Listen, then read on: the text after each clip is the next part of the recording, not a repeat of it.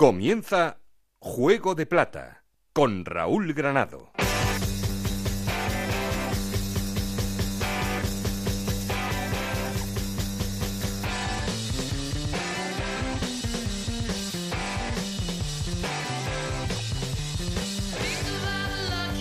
¿Qué tal? Muy buenas, bienvenidos a Juego de Plata, el podcast de Onda Cero en el que os contamos todo lo que pasa en Segunda División.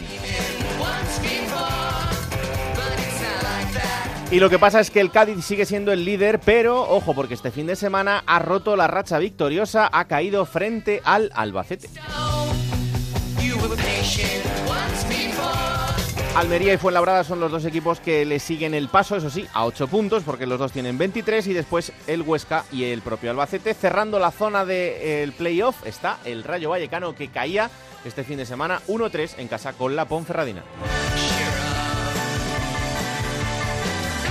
Por abajo y en problemas, Extremadura, Lugo, Racing de Santander y Deportivo de La Coruña, que sigue siendo el farolillo rojo de la clasificación.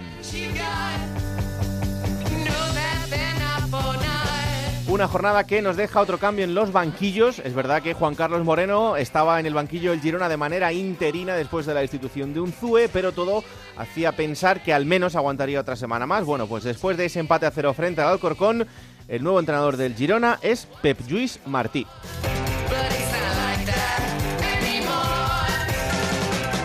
Muchas cosas que comentar y que analizar y un protagonista que nos está esperando que es una de las grandes revelaciones del Málaga, nosotros que Antoñín, el canterano malacitano de la Palmilla, del barrio de la Palmilla, que eh, está siendo una de las grandes sensaciones de un Málaga que parece que empieza a levantar cabeza. Este fin de semana volvía a ganar.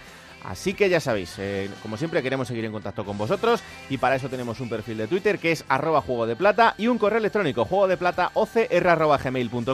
Aquí conmigo está el auténtico cerebro de este programa, Alberto Fernández, con Ana Rodríguez en la producción, con David Peñalba los mandos técnicos. No estoy solo porque...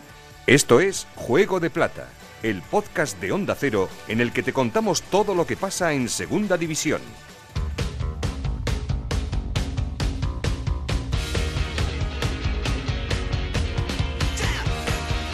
Lo primero, como siempre, poner en orden resultados y clasificación. Ana Rodríguez, ¿qué tal? Muy buenas. Muy buenas, Raúl. Resultado de esta jornada 13 en segunda división que comenzaba con la victoria del Albacete 1-0 ante el Cádiz. 1-3 ganaba la Ponferradina al Rayo Vallecano. Empate a 0 entre el Mirandés y el Tenerife. Empate a 1 entre el Racing de Santander y el Deportivo de La Coruña. 2-1 la victoria del Málaga ante el Oviedo. 3-1 ganaba el Numancia al Lugo. Empate a 0 entre el Girona y el Alcorcón. 4-0 la victoria del Sporting de Gijón ante el Zaragoza. 2-0 ganaba el Huesca al Elche. 1-3 la victoria del Fuenlabrada ante Las Palmas. Y 3-2 ganaba el Almería al Extremadura. Con estos resultados el Cádiz sigue líder con 31 puntos. Segundo el Almería con 23. Los dos en puestos de ascenso directo.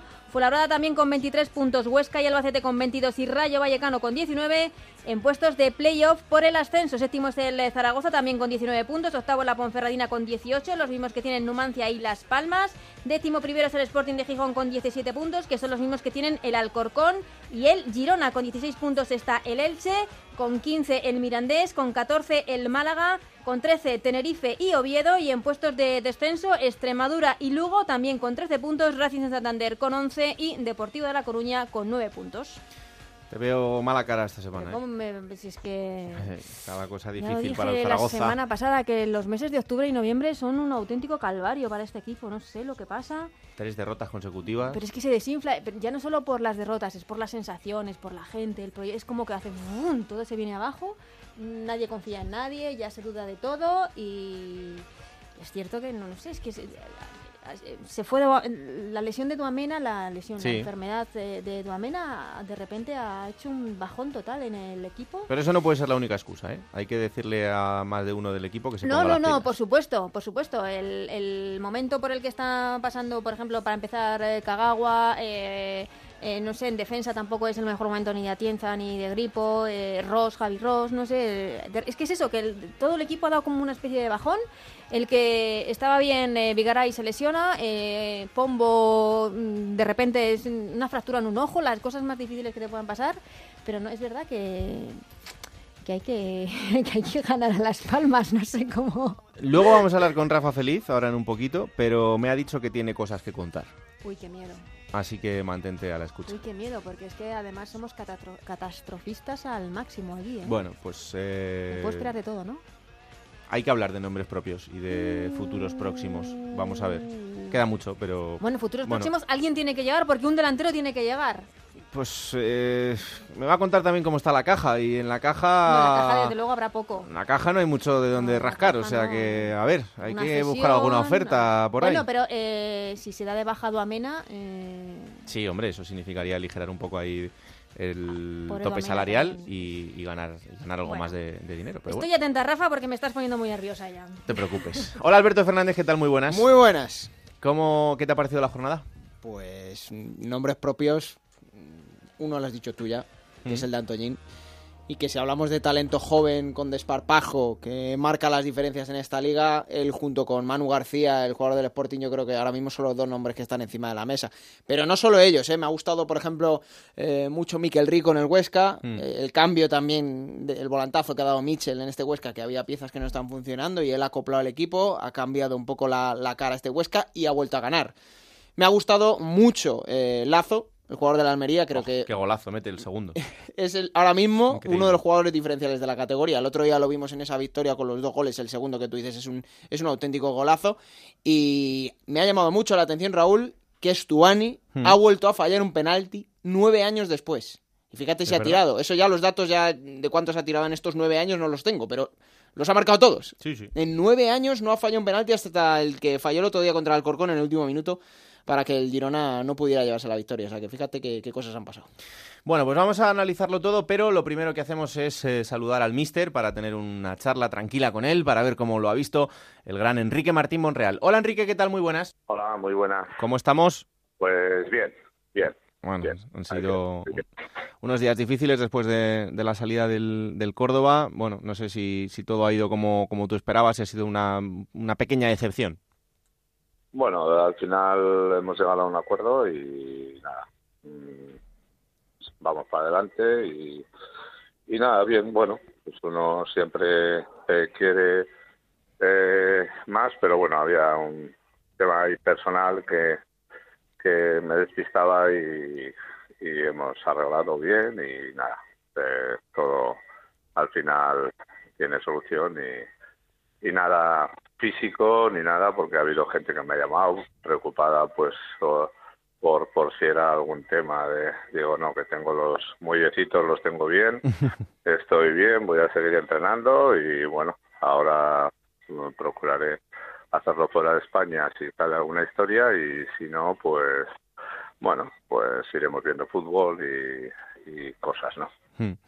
Bueno, esto lo digo yo, no hace falta que lo digas tú, porque además es mi opinión y no la tuya. Eh, hace tiempo que el Córdoba ha entrado en una deriva institucional eh, con la última etapa de la anterior propiedad y con la llegada de la nueva. Eh, parecía que al principio pues el proyecto tenía otra pinta, desde luego, pero con lo que estamos viendo actualmente, pues eh, la verdad es que es una lástima eh, para una ciudad como Córdoba, que respira ambiente de fútbol y que ha visto como su equipo ha pasado por situaciones muy difíciles y todavía las que le quedan. Ojalá que puedan ser mejores, pero la verdad es que no nos hacen pensar que eh, vayamos a, a, tener que contar noticias muy positivas de aquí en adelante. Pero en fin bueno, el tiempo juzgará a cada uno y pondrá a cada uno en su sitio. Eh, Mister, la jornada de segunda sigue siendo apasionante. Hemos vivido un fin de semana en el que hemos visto la caída del líder, algo que pensábamos que era impensable. Pues, pues nada, fíjate, el Albacete precisamente es el que le ha tenido que recordar al Cádiz que son mortales. Sí, efectivamente. El Alba, bueno, fue un partido de mucha paciencia. parecía que iba a acabar ahí 0-0 pero una, uh, un buen centro de Susaeta con remate de, Román. Al final supuso una victoria en un momento eh, importantísimo porque estaba el partido prácticamente acabado, en fin, te da un chute emocional muy muy grande y el, el Alba pues pues eh, otra vez vuelve a, a, a estar ahí y y bueno, y esto le va a hacer crecer mucho, pienso yo. Y el Cádiz, bueno, la gran diferencia que lleva, no me da la sensación que sea un equipo que pierda la compostura fácil, ni mucho menos. Ha sido una acción en ese momento puntual, pero no veo yo al Cádiz con que esto le pueda eh, crear un, eh, no sé, pequeño tsunami, ¿no? Sí, es que es verdad que a veces por sensaciones dices, uy, este equipo está teniendo una racha, pero va un poco cogido por pinzas, en el momento que lo pase mal ya se va a caer un poco, pero lo que nos transmite el Cádiz es todo lo contrario, que puede tener eh, una caída como la de este fin de semana, pero que es un equipo que, que es súper fuerte ahora mismo. Sí, es un equipo con mucha propiedad, muy consistente, muy fuerte en todas las líneas y mentalmente yo creo que también tiene un alto nivel. Está ahí por, por méritos propios, nadie le está regalando nada y están haciendo las cosas fenomenal. No sé, la temporada es cierto que es larga, pero pero me da la sensación que no sé si lo leí o no, lo leí, pero a mí desde fuera me parece que tiene un fondo de armario este año como muy potente, ¿no? Hmm. Con lo cual, pues bueno, eh, eh, después de, todos estos años peleando por esa zona alta, yo creo que, que probablemente le toque este año al Cádiz ascender, ¿no? Em, quería preguntarte por el Fuenlabrada, porque hablábamos a principio de temporada de una manera casi idílica, ¿no? Pues eh, de lo que suponía un equipo recién ascendido desde la segunda B, lo que estaba consiguiendo, pero Ahí, poco a poco, ya son 13 jornadas, son 23 puntos. El equipo, más allá de lo que haya sido el impacto inicial, sigue jugando bien al fútbol, sigue consiguiendo puntos. No sé, creo que tiene mucho mérito. Sí, yo me acuerdo mucho de hace muchos años, eh, probablemente no sé si habías nacido tú, pero cuando el Albacete con Benito Floro eh, empezó en segunda división así, de una manera, bueno, pues eh, parecía que que hacía las cosas muy bien, parecía no, hacía las cosas muy bien y empezaron, bueno, de esta manera y al final acabaron ascendiendo. O sea que quiero decir que pues la verdad está haciendo las cosas muy bien, con mucha seriedad y, y al final esto no es producto de, de la casualidad, esto es un producto, eh, esto es producto de la causalidad, ¿no? Mm. O sea que es por algo y se están haciendo las cosas eh, muy bien. Y, y bueno, y han ganado en campos eh, fuertes, han ganado equipos fuertes y, y están demostrando que, que, el puesto que ocupan pues eh, se lo están ganando domingo a domingo, ¿no? Mm, desde luego que sí. Em, luego hemos quedado con Antoñín, el jugador del Málaga, que está siendo una de las revelaciones en, en este arranque. Em, es verdad que casi obligados por la circunstancia de un equipo que tiene las fichas que tienes y todos los problemas eh, jornada tras jornada para alinear en el caso de Víctor Sánchez del Amo, pero este chaval se ha destapado como un soplo de aire fresco. Eh, este chico yo no lo conocía y ¿qué partido fue el que apareció, que metió gol? Eh, el, primero, el primero que jugó fue en casa, que perdió el Málaga en, la Rosaleda. Con el Cádiz. Con el Cádiz, eso es. Justo. Ahí es cuando marca el primer gol. Había debutado un pelín antes, pero mm, ahora este fin de semana ha vuelto a marcar y con una, un descaro increíble justo ahí le vi por primera vez y mm, bueno eso de que te eh, impacta un poquito digo bueno este chico me gusta mm. no sé esas sensaciones no con el gol y tal y digo dije voy a seguirle me da la sensación que tiene mm, cositas que, que vamos a ir viendo a lo largo de la temporada y, y al final pues pues también puede ser una de las una de las revelaciones de nunca se sabe. Las oportunidades a, los chavales a veces eh, o normalmente vienen en situaciones eh, eh, más complicadas, pero hay que aprovecharlas. Y yo creo que, no sé, tiene buena pinta. La mm. verdad es que tiene buena pinta. Desde el punto de vista del entrenador, ¿cómo se gestiona la inconsciencia, y entiéndase, como lo digo, del canterano que debuta? Es decir, em, cómo le pones el freno, pero a la vez también es un poco em, en una situación de presión complicada para el equipo es bueno, porque este tipo de chavales está un poco aislado de todo y solo quiere salir, jugar y agradar. Mira, eh, uno puede hablar desde la experiencia en situaciones límite muchas, muchas veces y siempre opino o tengo una opinión pues eh, idéntica, ¿no? El inconsciente consciente, que es este chico que, que lo único que le ilusiona es eh, pues pues el jugar, el salir adelante y tal. Mm. Eh, yo lo decía en plan cariñoso que como no tienen hipotecas, pues no piensan y no, no están pendientes de, de nada, ¿no? Y si es que tiene pues algo más que, que, que esta inconsciencia, pues siempre está, pues eso, pensando que el no sé, es una tontería lo que puedo decir, pero, pero al final eh, pasa esto. Los inconscientes, eh, como no son conscientes del problema que pueda tener el, el, equipo, el club, sino que no piensan más que en jugar, se atreven a hacer cosas que generalmente eh, pues los otros tienen un poquito más de, de, mochila en ese sentido, no piensan demasiado y, y por eso en los momentos eh, complicados eh, siempre a mí me gustaba sacar gente eh, pues pues joven que no piensa claro. y, y, y, en contra de, del pensamiento general porque sí. todo, mucha gente piensa que hay que darles oportunidades cuando cuando todo está bien, cuando que no, que no. Yo creo que, que al final ellos eh, en esos momentos son muy buenos, tienen un descaro grande. El problema, ¿sabes cuándo les empieza a venir? A partir del quinto o el sexto partido que empiezan a pensar, que empiezan a el, el entorno, eh, bueno, pues eh, les calientan la oreja ya mucho más y y ahí empieza la dificultad. Hasta el quinto o sexto partido van bien. A partir de ahí eh, empiezan los eh, problemillas. Ya se complica. eh, hay otro jugador que este fin de semana ha marcado el ritmo de su equipo, que es Manu García. Este no nos sorprende porque la verdad es que eh, llevamos viendo cosas muy buenas de él y de hecho el City no lo ficha por nada. Em, pero está claro que es súper joven, tiene 21 años y está llamado también a ser muy importante y a ver cuánto puede durar en, en segunda división.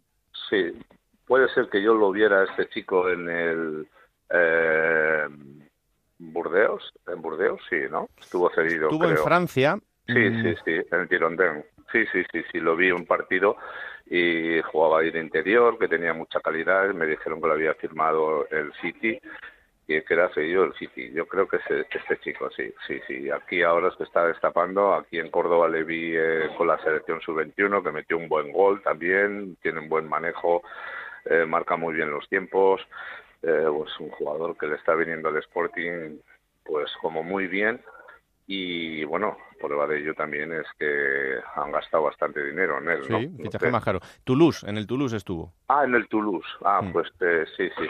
Pues eh, lo vi, lo vi. Eso no sé es. si era, no sabía si era de Dondenes o Toulouse. Sí, sí, sí, sí en el Toulouse le vi, sí. Entonces, pues, pues la verdad que es un jugador que, que este año también va a dar que hablar y, y tiene casi más pinta de primera división que, que de segunda, ¿no? Mm, Pero bueno, ahora el trayecto que recorra seguro que le va a venir fenomenal y el año que viene, pues seguro que será un, un jugador también eh, destacado durante todo este año, ¿no? Es de estos que ves y dices disfrutarlo todo lo que podáis porque no sabemos cuánto durará. Sí, sí, Totalmente. Sí, razón. Eh, la última, Mister, la situación del Depor. Eh, desde el punto de vista del entrenador, ¿qué hacer en una situación así? Eh, ¿Cómo se aísla un poco al jugador durante la semana de lo que supone ser un jugador del Depor, tener que salir cada fin de semana a defender ese escudo, ver que las cosas no salen, que eres colista? No sé, ¿cómo, cómo se lleva ese día a día? Bueno, yo creo que eh, Esteban les, les, mentalizará bien, ya tiene experiencia y bueno, es cierto que, hay jugadores que vienen de, de arriba y les, eh, falta mentalización en este sentido, pero seguro que Luis César les, les va a poner eh, en línea, ¿no? Eh, bueno, les ha costado, los dos primeros partidos perdieron, ya el otro día eh, bueno, rompieron la racha, que es importante, un punto importante y, y aún queda muchísima liga. ¿eh? Eh, son capaces de, es un equipo que también puede, puede pillar un par de resultados, eh, un par de victorias y se mete en el paquete. O sea que Depor al final yo creo que va a ser un equipo que poco a poco tiene que ir para arriba, pero pero ¿y quién va a ir para abajo? Porque al final... Hay que meter cuatro. no hay sitio para todos, ¿no? Pero está todo muy muy complicado por arriba, por abajo, hay mucha competitividad, hay mucha presión y, y bueno, está, está, está interesante la, la liga, ¿no? Claro que sí, nadie quiere estar abajo, pero al final esto es así y tiene que haber cuatro que ocupen esos puestos de descenso a segunda vez. Vamos a ver si el Depor poco a poco consigue, consigue salir. Mister, que disfrutes de la semana. Estamos contigo, ya lo sabes. Muy bien, muchas gracias, muy amable. Un abrazo. Venga, Un grande Enrique Martín Monreal. Bueno, pues eh, vamos a arrancar como siempre haciendo la llamada al líder y el líder, sí, una semana más, vuelve a ser el Cádiz, aunque este fin de semana, como decíamos, caía 1-0 frente al Albacete en el último minuto con ese gol de Zozulia, pero el Cádiz sigue al frente con 31 puntos y mantiene una ventaja más que envidiable, 8 puntos respecto al Almería y al Fuenlabrada. Onda Cero en Cádiz, José Antonio Rivas, ¿qué tal? Muy buenas. ¿Qué tal? Muy buenas, Raúl. Bueno, en algún momento tendría que llegar la primera, pero eh, tampoco es preocupante por el margen que tiene el equipo. Sí, eh, por aquí, bueno, pues ya la gente dice que esto es como, como un ciclo, ¿no? El primero fue de cinco victorias consecutivas, se cayó derrotado en Alcorcón y luego se empató en casa frente al Deport y luego pues se volvieron estas cinco victorias consecutivas, esta derrota y vamos a ver lo que pasa en el siguiente partido que es contra, contra el Sporting. Pero bueno, como tú dices, evidentemente eh, estaba claro ¿no? que nadie pensaba por aquí que, que, ya no se iba a perder más en, en toda la liga. Eh, se, se, pierde de forma accidental en el último minuto, en una jugada aislada, como, como decía Cervera, y bueno, pues por aquí la verdad es que tranquilidad en ese sentido, ¿no? No es para menos porque para eso el Cádiz tenía ese colchón tan importante de, de puntos, esa, esa diferencia. Y bueno, también es verdad que es un partido en el que tenía algunas bajas importantes de la columna vertebral de, del equipo, no estaba Garrido, no estaba José Mari, lo, los titulares en el medio centro, eso mm. seguramente se notó bastante en ambos casos.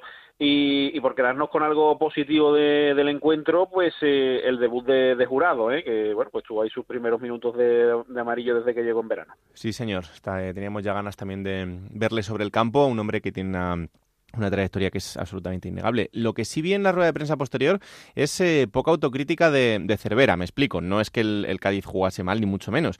Eh, fue un buen partido por parte de los dos equipos, pero sí que es verdad que él decía, bueno, el Albacete eh, ha tirado una vez a puerta y prácticamente el gol. Eh, bueno, no sé, que quizá esperaba un poco más de, análisis en ese, en ese postpartido. Sí, eh, puede ser. Lo que sí es verdad, y creo que coincidimos eh, todos, ¿no? Eh, periodistas aficionados y, y, seguramente el propio entrenador, es que el partido que hizo el Cádiz en Albacete, pues no dista mucho de otros partidos que ha venido haciendo, sobre todo fuera de casa a lo largo de la, de la temporada, es decir, eh, bien planteado, jugando un poco a lo que a lo que se quería y lo que pasa que esta vez pues la, moneda le salió cruz, ¿no? Sin ir más lejos, eh, uno de los eh, partidos de este ciclo de cinco victorias, el de el de Málaga, por ejemplo, seguramente el Cádiz sufrió bastante más y jugó algo peor y sin embargo pues acabó ganando, porque pasa que, que esto del fútbol es así y, y tuvo pues esa esa jugada, seguramente que habrán visionado muchísimo y que lo seguirán haciendo esta semana eh, con fallos en cadena, con desajustes en cadena en el que al final pues te remata Sozulia en, en, el área chica, bueno, pues en el minuto 93. Eh, algo que estoy seguro que habían trabajado durante toda la semana, el hecho de que, de que no pudiera recibir con, con opciones, que no tuviera remates de, de cabeza porque era muy peligroso. Hmm. Y al final, bueno, pues te pasa esa jugada en el, en el 93 que es verdad lo que tú dices, que quizás pues eh, Cervera lo que viene a decir es que el partido se ha jugado como, como él lo tenía en su cabeza, pero pues, ha tenido esa jugada eh, accidental. También el propio entrenador de, del Albacete, Ramis, pues eh, ahondaba un poquito yo creo en ese sentido, ¿no? Alababa a su equipo, pero también decía que bueno, pues que si el mano a mano de, de Alejo de unos minutos antes, pues en vez de pararlo Tomeu va a gol, pues posiblemente el partido de 0-1 en vez de 1-0. Claro, sí, sí, no, sí, la verdad es que eh, fue un partido muy disputado por parte de los dos y con un resultado que incluso es just, es, es corto para lo que lo que se había visto en el, en el campo. Pero bueno, vamos a ver ahora el Cádiz lo siguiente, como bien decía José Antonio, es eh, recibir al Sporting en Carranza y luego tendrá que venir a Vallecas, o sea que son dos partidos, bueno, pues eh, que van a marcar también un poco el, el rumbo de eh, a corto plazo frente a un Sporting que viene lanzado después de esas dos victorias consecutivas y después frente a un Rayo que tiene que plantar batalla seguramente en ese partido porque son dos equipos que están llamados al, al ascenso o por lo menos a tener ese objetivo de aquí hasta, hasta final de temporada. Sí, al Cádiz eh, le viene ahora, como tú dices, ese partido frente al Sporting, luego son dos, en dos fuera de casa mm. de forma consecutiva, el Rayo y el eh, Tenerife, y, y, luego el Lugo en casa. Y eh, hablo de este ciclo de cuatro partidos porque, como, como bien sabéis, ¿no? y como bien hemos comentado muchas veces en este programa, sí. ya empieza el mes de noviembre, que habitualmente es eh, dulce para el Cádiz, vamos a ver si este año también, o si, bueno, pues ha pasado esa, esa dulzura, ese, ese pleno de resultados a otros meses, ¿no? Porque es verdad que, que el arranque que ha tenido, pues no se había dado en otras temporadas. Bueno, pues vamos a ver, pero es verdad que noviembre había sido un mes bueno, eh, así que vamos a ver cómo se, cómo se desempeña el Cádiz, que sigue siendo ese líder intratable, aunque este fin de semana ha vuelto un poquito a la tierra después de esa, de esa derrota. Sí, recuerdo, Raúl, para acabar, que eh, tanto el año pasado como el anterior mm. eh, fue pleno de victorias en el, en el mes de noviembre para el Cádiz. Sí, señor. Un abrazo fuerte, José Antonio. Un abrazo. Bueno, pues después de ese paso por Cádiz, en el que hemos hablado de ese traspiés del líder, del conjunto cadista, vamos hasta Onda Cero en Aragón para hablar de los dos equipos de la comunidad. Compañero Rafa Feliz, ¿qué tal? Muy buenas. Hola Raúl, muy buenas. Bueno, pues eh, empezamos por el Huesca, que ganaba 2-0 al Elche. Eh, era un partido que podía parecer trampa, porque después de varias críticas, eh, tanto al equipo como a, como a Mitchell, como al entrenador, era un partido, como digo, para apartar fantasmas y desde luego que funcionó. Sí, sí, funcionó totalmente. Él ya lo había dicho a lo largo de la semana a Mitchell que iba a cambiar el planteamiento de cara al domingo, que iba a hacer otras pruebas con otros jugadores y le ha salido muy bien, la verdad. El partido del domingo de la Sociedad Deportiva Huesca ha sido el más completo de toda la temporada, destacando jugadores que habitualmente no juegan muchos minutos y que estuvieron sensacional en muchas de las posiciones. Juan Carlos Real realizó un partidazo, Raba también, Javi Galán en el lateral izquierdo, dejando a Luisinho en el banquillo, el guardameta Álvaro Fernández. La verdad que fue un partido muy completo de la Sociedad Deportiva Huesca, incluso Kazaki, que tuvo una oportunidad, la metió dentro, falló dos claras que fueron a los palos, pero en líneas generales un partidazo el que hizo la Sociedad Deportiva Huesca que destacan en todos los medios de comunicación. Ya eh, esta mañana han comenzado a preparar la siguiente cita que será el sábado en Tenerife a partir de las 8 de la tarde donde intentarán sacar este partido adelante con la presencia además porque todavía sigue siendo presidente de la Sociedad Deportiva Huesca Agustín Lasaosa que se marchó ya ayer eh, ayer lunes hacia Tenerife para esperar al equipo allí ver el partido en directo. Está todo pendiente con el caso Oikos a que se solucione de una vez por todas en mm. los juzgados y se espera que no más tardar de un mes podría haber ya una solución definitiva y todo apunta, si no hay cambios de última hora, que podría quedar totalmente libre el presidente y volver a ocupar la presidencia de la Sociedad Deportiva Huesca. Bueno, pues eh, pendiente de lo que pueda pasar con esa resolución final del caso Oikos, parece que en el Huesca sí que ha vuelto la sonrisa después de una fase un poco más irregular y como bien dice Rafa, lo siguiente será ir hasta Tenerife y después recibir al Oviedo en el, en el Alcoraz. Esto en cuanto a lo que tiene que ver al Huesca, que es cuarto en la clasificación, peor andan las cosas por Zaragoza, el eh, conjunto Maño, que es séptimo, que caía 4-0 con el Sporting de Gijón en el Molinón y que son, Rafa, tres derrotas consecutivas. Sí, sí, son tres derrotas consecutivas. No se recuerda una racha tal del Real Zaragoza en segunda división las siete temporadas que lleva en segunda, ni una goleada semejante. Quizás habría que remontarse a aquel partido que se jugaba en entrar en el playoff ante la Llagostera, que posteriormente descendió de categoría la Llagostera y que le endosó 6-2 al Zaragoza aquella tarde-noche en Palamos y desde entonces no había encajado semejante goleada al Real Zaragoza. En Zaragoza hay un cabreo eh, fenomenal por parte de la afición que además se ve agravada todavía más cuando hoy martes ha tenido que pasar por el quirófano del gran capitán Alberto Zapater en Londres de esos problemas en su talón. Por lo tanto, una baja más que añadir a la lista del Real Zaragoza de larga duración todo está muy pendiente también del caso Duamena, de mm. recibir la baja ya definitiva para poder eh, ir al mercado a fichar a algún jugador en el paro, pero también consciente, lo primero, de que a ver qué jugador se encuentra en este momento que esté en el paro y sin equipo, y segundo, a ver qué condiciones llega, que evidentemente físicamente no, no sea la mejor, eh, para intentar empezar a funcionar desde ya. Víctor había preparado una alineación cambiando su esquema y poniendo cinco defensas atrás para controlar al Sporting y en dos minutos el Sporting le tiró abajo todo lo que había estudiado y analizado a lo largo de toda la semana. Por lo tanto, poco a poco fueron cayendo los goles y la derrota fue contundente, que el propio Víctor reconocía que el Sporting había sido muy superior al Zaragoza y que había, se había llevado la victoria con toda justicia. Todo esto habrá que añadir la baja de Gripo, que fue expulsado el domingo, mm. y a ver cómo recibe el domingo la afición que siguen estando con el entrenador, aunque ya empieza a levantar muchas dudas entre los aficionados el partido ante la Unión Deportiva Las Palmas del domingo a las seis y media de la tarde en la Romareda, donde va a ser un nuevo test para el equipo zaragozano de saber si puede pelear o no eh, para estar arriba esta, esta temporada. Te puedo decir también, eh, of the record, el pasado fin de semana se celebró la fiesta de la Federación Aragonesa de Montaña, donde uno de los máximos dirigentes es Fernando Said de Barata, que es sobrino de Cesario Alerta, máximo responsable del club, eh, tras el cambio de accionariado que ha habido en la ampliación de capital y que son los que de verdad mandan en el club y comentó con algunos amigos que lo ve imposible subir este año al Real Zaragoza, que no tiene equipo, ni tiene plantilla, ni tiene dinero, y que va a ser muy complicado llegar a, esa situación, que han pedido jugadores a muchos equipos, Español, al Celta, al, eh, al Sevilla, al Getafe, y que ninguno ha respondido positivamente y que por lo tanto se están volviendo locos para encontrar algo que encaje y ahora mismo encaja, solo queda medio millón de euros para poder pagar a un delantero que venga a resolver las caricias goleadoras del, del Real Zaragoza. Bueno, pues vamos a ver. Eh, es verdad que se ha hablado mucho de la baja de Duamena y de lo que esto ha, podido significar y es verdad que, que,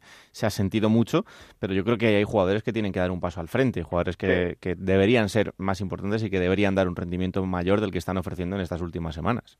Sí, sí, hay casos, pero bueno, el año pasado ya el problema lo tenía en el centro del campo de Zaragoza y yo creo que lo sigue teniendo ahí, ¿no? Ni Javi Ross ni Aguaras dieron la, el nivel suficiente la pasada temporada y este año pues fíjate cómo está la cosa. El otro día eh, en el banquillo porque estaba en un mal momento, eh, Javi Ross no fue ninguna solución para el equipo y a todo ello pues claro, el resto de jugadores como Kagawa que se ha venido abajo totalmente, dicen que que su entorno, el más cercano a él, se trajo un, un cocinero japonés para que le haga las comidas, etcétera, etcétera, mm. y algún que otro amigo con él aquí para hacerle compañía y que están muy a disgusto en Zaragoza y que incluso amenazan incluso con irse y que ojo que podría ahí estar la noticia a ver si la segunda vuelta Kagawa sigue o no en el Real Zaragoza. Pero, sí, sí, luego hay que añadir lo de Luis Suárez que esta misma semana salió a rueda de prensa y comentaba que la ausencia de Duamena él la echaba mucho de menos porque le abría las defensas y que ahora mismo pues no tenía absolutamente a nadie en esa en esa posición. Bueno, pues desde luego que sería una malísima noticia, aunque es verdad que también el rendimiento del japonés ha descendido mucho en, las últimas semanas. Eh, lo siguiente, como dice Rafa, será recibir a la Unión Deportiva Las Palmas y después viajar hasta Almería, después a Albacete, después Vallecas, después Girona. La verdad es que mm, eh, vienen partidos complicados, pero eh, momento para que el Zaragoza demuestre dónde, quiere, dónde quiere estar esta temporada y si el arranque ha sido un espejismo o si realmente se puede mantener esa ilusión que se había generado en, en este principio en este principio liguero. Así que hoy en nuestra liga el Huesca va por delante. eso es verdad, eso es verdad y además eh, con sobre todo con mejores sensaciones. Pero bueno, esto todavía es muy largo y da muchas vueltas, así que lo seguiremos contando. Gracias Rafa, un abrazo. Un abrazo Raúl. Bueno, repasada cómo está la situación tanto en Huesca como en Zaragoza, vamos hasta una ciudad que este fin de semana evidentemente están contentos después de tumbar al líder, no es otro que el Albacete que le ganaba 1-0 al Cádiz con ese gol de Zozulia en el último suspiro prácticamente de ese partido. Compañero Alberto Collado, ¿qué tal? Muy buenas. ¿Qué tal, Raúl? Muy buenas. Bueno, no es un fin de semana cualquiera, por lo que supone ganarle al líder y además un líder eh, después de tantas jornadas seguidas ganando. Eso es, y sobre todo porque es eh, la segunda victoria consecutiva del Albacete. Recordarán nuestros oyentes eh, que la pasada semana eh, se impuso al Fuenlabrada en el Fernando Torres, rompiendo una racha de más de un año del Fuenla sin perder en casa. Y bueno, esta semana, pues imagínate, venía el líder al Carlos Belmonte, eh, bueno, si quieres ahora hablamos un poquito del partido, pero llegamos al tramo final del encuentro, pues yo creo que se conformaban los dos equipos con, con el punto y te encuentras con un centro increíble de Pedro Sánchez y con un remate estratosférico de Zozulia que significa la segunda derrota del líder, del Cádiz, que hasta este momento parecía prácticamente imbatible, y te puedes imaginar que la alegría en Albacete, que ha mm. vuelto a los puestos de playoff, pues se ha desbordado. Eh, hablábamos antes con, el compañero José Antonio Rivas desde Cádiz y nos decía que, bueno, la sensación es que quizá el partido se podía haber decantado por cualquiera de los dos sitios, y es verdad, ¿no?, que el partido eh, tuvo fases para, para los dos equipos, eh, pero que el Albacete supo desenmarañar esa defensa del Cádiz, que a veces es un muro tan, tan infranqueable y que, que sí lo consiguió al final. Pues sí, tal cual lo dices. Yo creo que el Cádiz se encontró contra una réplica, eh, incluso mejorada, diría yo, del Cádiz de Álvaro Cervera, mm. que es el Albacete de, de Ramis, que yo creo que planteó un partido bastante serio en la primera parte yo no sé si ha sido la mejor primera parte del Albacete en toda la temporada, pero sí te puedo decir que es en la parte en la que yo más me he divertido de, toda la temporada. Y luego en la segunda parte es verdad que el Cádiz eh, estira líneas, eh, logra equilibrar el partido, incluso en eh, el tramo final. yo creo que mm, se va más a por la victoria que el Albacete, pero fíjate lo que son las cosas cuando quizá mejor había estado el Cádiz, pues llega ese gol de, de Zozulia, de un remate de cabeza incontestable también es verdad yo creo que mal defendido mal defendido por, por, el defensor pero pues eh, ahí estuvo la, victoria del, del Albacete hmm, eh, luego ya lo del resultado es increíble porque todo lo que ha ganado el Albacete ha sido 1-0 o 0-1 o sea eh, es brutal la rentabilidad de este resultado para este equipo Sí, sí, lo comentábamos con Alexis, con Mr. Chip en Radio Estadio. En toda la historia de la segunda división, el Albacete es el equipo que más ha rentabilizado sus goles. Es decir, con 10 goles, solo 10 goles a favor, 22 puntos. O sea, es absolutamente increíble. Y luego, Raúl, esa racha que comentas de ganar 1-0, 0-1, el Alba esta temporada, sus siete victorias han sido por ese idéntico resultado. Y además acabó la pasada temporada ganando 1-0 al Mallorca en el playoff de ascenso, aunque al final no sirvió para nada, pero eh, ya son ocho partidos consecutivos. El Eibar también logró una racha igual, pero ningún equipo eh, ha logrado eh, nueve seguidos, eh, nueve victorias seguidas por 1-0 o 0-1. Así que mira, otro récord que, puede lograr el Alba. Veremos. Mm, desde luego que sí. Bueno, pues ahora vienen dos partidos. Primero ir a Soria para enfrentarse al Numancia, después recibir al Lugo antes de tener que ir a la Romareda. O sea que, bueno, quizá es un momento para ver y para medir en qué, en qué punto está este Albacete y si puede ser aspirante a estar otra vez en los puestos de arriba de la clasificación. Pues sí, Raúl. Además es que fíjate qué curioso, eh, lo digo porque eh, que nadie se equivoque, el Albacete no se va a relajar ni muchísimo menos porque es que hasta ahora sus mejores partidos, eh, sus victorias han sido contra los equipos que estaban llamados a estar en la parte alta, contra el Deport, contra el Girona, esta victoria contra el Cádiz, bueno, mm, está obteniendo los mejores resultados, ya te digo, contra los equipos que a priori deberían estar arriba. Fíjate, aquella derrota eh, por 0-4 en el Belmonte contra el Tenerife, que está ahora en esa parte baja de, la tabla. Y bueno, veremos, son dos partidos que son dos buenas piedras de toque, como dices, para medir el momento del Albacete, aunque yo creo que hay una cosa que tiene a favor Rami, Raúl, eh, y es que eh, creo que ha dado con la tecla en el centro del campo, ha costado, pero yo creo que ahora mismo Eddie Silvestre, que vamos, para mí está siendo uno de los mayores puntales del, del Albacete en el centro del campo, eh, combina muy bien con Karim Azamum eh, y están formando esa, esa dupla, ese doble pivote en el centro del campo y yo creo que ahí el Albacete de Ramis ha encontrado esa solidez. Luego, por supuesto, pues si Zozulia empieza a marcar goles, que es lo que se le pedía a principio de temporada, si Fran García, el lateral izquierdo, hace el partidazo que hizo el otro día, bueno, si todos empiezan a sumar, pues tenemos lo que tenemos, un Albacete en, en playoff. Bueno, pues así está este Albacete de Ramis, ahora mismo quinto en la clasificación y con estas dos victorias consecutivas que vamos a ver hasta dónde le puede, le puede dar para seguir aupando puestos en la clasificación. Pues un placer como siempre, ¿eh? gracias Alberto. El placer es mío, un abrazo Raúl. Bueno, y de la alegría de Albacete a, un sitio donde no están tan contentos porque en la Unión Deportiva Las Palmas se ha puesto fin a una racha de victorias. Ya pasaba la jornada pasada, pero este fin de semana ha vuelto a ocurrir. Eh, perdían 1-3 frente al Fuenlabrada. Compañero Jorge Peris, ¿qué tal? Muy buenas. Hola Raúl, muy buenas. Bueno, parecía que la Unión Deportiva Las Palmas había entrado en una buena dinámica, pero hay un pequeño parón ahí. Sí, se ha pinchado el globo de, de la ilusión con esas dos últimas derrotas consecutivas, la, la de la semana pasada parece que, que tenía atenuante por ser el Cádiz, eh, el líder indiscutible de la segunda división, y con eso de que fue un partido bueno polémico con ese penalti que, que, de nuevo vuelven, con el que de nuevo volvían a castigar los colegiados a la Unión Deportiva Las Palmas.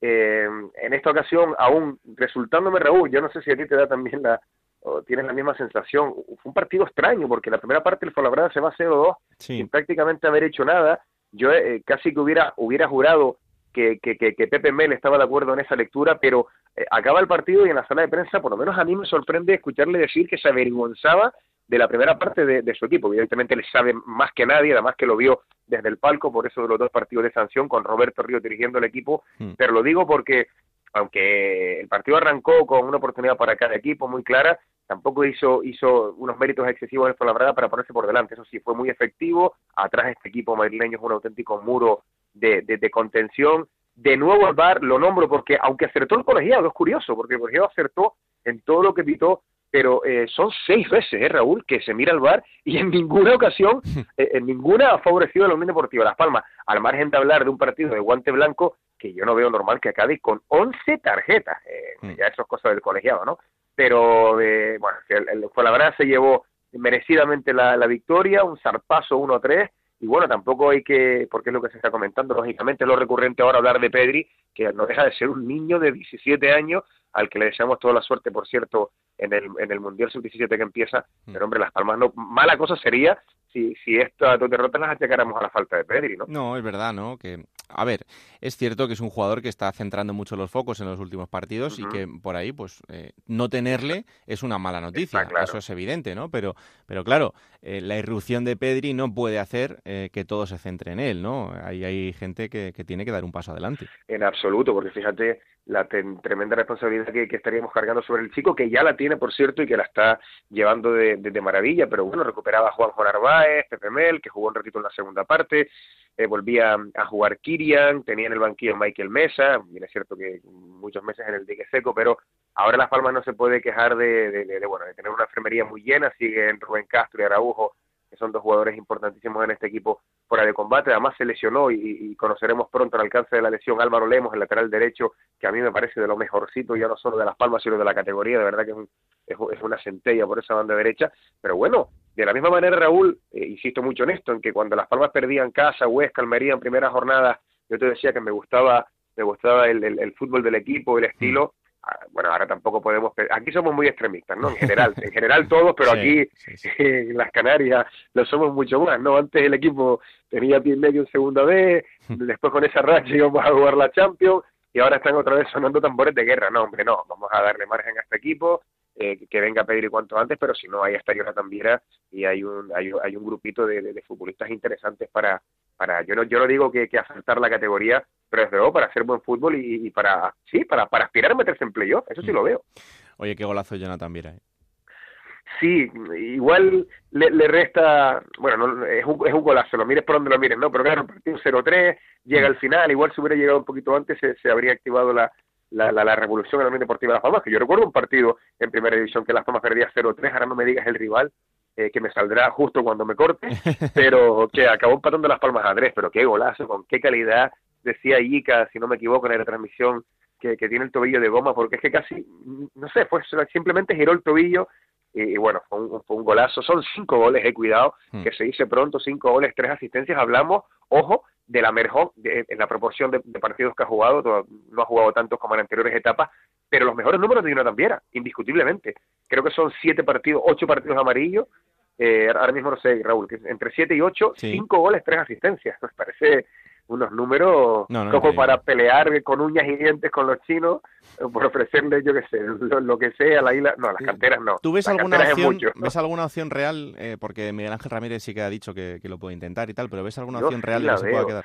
Sí, la veo aunque basta que uno lo diga para que, sobre todo en Twitter, ¿no? Que sabes que eso es una, una selva, le, le caigan palos, pero justamente después de, de, decirlo, creo que fue en el, transistor y de llover, de, de llovernos palos, al día siguiente, justamente Jonathan Viera decía textualmente, eh, es complicado, pero con el presidente que tenemos todo es posible. Y dos días después, Miguel Ángel Ramírez no cerró la puerta, dijo que era muy complicado, pero vamos a ver lo que sucede. Fueron las palabras de, de, Miguel Ángel Ramírez que cosas peores ha hecho. Que no viene Jonathan Viera, hombre, sería un palo porque el chico está ofreciendo un gran rendimiento. Pero yo insisto, porque no me voy a bajar del burro, porque lo sé, porque tengo información y, y porque, entre otras cosas, eh, sin decir la fuente, pues Jonathan Viera vive en el barrio donde he vivido los últimos 20 años, ¿no?